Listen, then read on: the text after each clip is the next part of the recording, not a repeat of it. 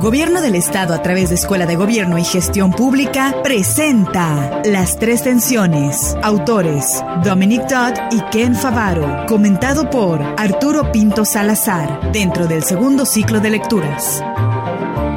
Este libro presenta las tres tensiones que empujan a empresas y líderes en diferentes direcciones y sugiere lo que se puede hacer para escapar de su influencia. Es un libro sobre la lucha por alcanzar varios objetivos al mismo tiempo. En este, los autores abordan tres interrogantes. ¿Cuánto importan las tres tensiones? ¿Por qué se ven las compañías atrapadas en estas tensiones? ¿Y qué pueden hacer los líderes para escapar de ellas? Los autores plantean una forma nueva de evaluar el rendimiento de una compañía, el promedio de aciertos, una medida de cuán frecuentemente se logra cumplir al mismo tiempo con varios objetivos competitivos. Muestran cómo eso importa más que cualquier otra forma de medir el desempeño operativo y explican cómo puede elevarse el promedio de aciertos para obtener mejor rendimiento. El principal reto para los líderes empresariales es descubrir cómo alcanzar varios objetivos al mismo tiempo, que aparentemente se contradicen. Entre todos los objetivos que compiten entre sí, destacan tres parejas que son lo que denominamos las tres tensiones. La rentabilidad frente al crecimiento, el corto plazo frente al largo plazo y el todo frente a las partes. El ciclo corporativo es la interacción las tres tensiones, la cual crea que las compañías oscilen entre dos fases, la de un mundo feliz, en la cual el enfoque está en, el crecimiento, el largo plazo y las partes,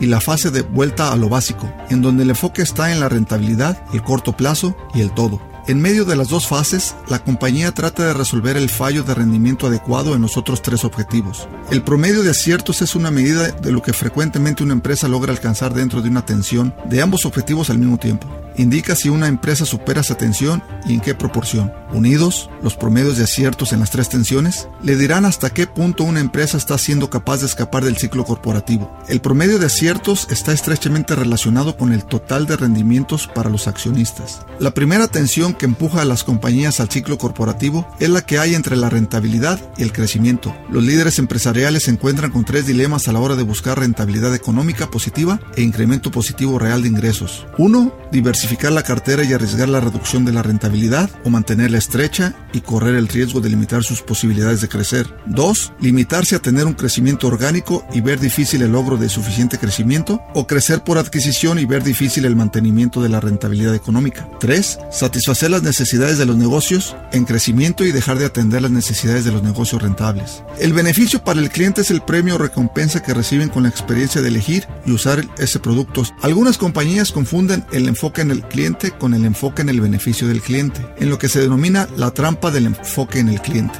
Por otra parte, la trampa de ligar costos a beneficios puede llevar a las compañías a perder de vista el beneficio entre buenos y malos costos. La segunda tensión que empuja a las compañías hacia el ciclo corporativo es la que se da entre la producción de resultados para hoy y cosechar resultados para mañana. Toda organización opera siempre en dos marcos temporales. Trata de producir las ganancias de hoy mientras trata de sentar las bases para las de mañana. Las exigencias de cada uno se contraponen. Lo que puede ayudar al rendimiento de hoy puede estorbar al del mañana y viceversa. El vínculo común entre rendimiento de hoy y del mañana son las ganancias o beneficios sostenibles. Aquí también el vínculo común está en riesgo como consecuencia de lo que a primera vista parecen prácticas empresariales perfectamente razonables. La trampa del crecimiento anual de beneficio y la trampa del valor presente que no pueden volverse más importantes que incrementar los beneficios sostenibles. Por tanto, los líderes se enfrentan a dos dilemas. Cómo fomentar las ganancias sostenibles sin producir insostenibles y cómo desestimular el exceso de inversión sin caer también en la falta de inversión. La tercera y última tensión que le da impulso al ciclo corporativo es el todo frente a las partes. Esta es la tensión existente entre mejorar el rendimiento colectivo de la compañía como un todo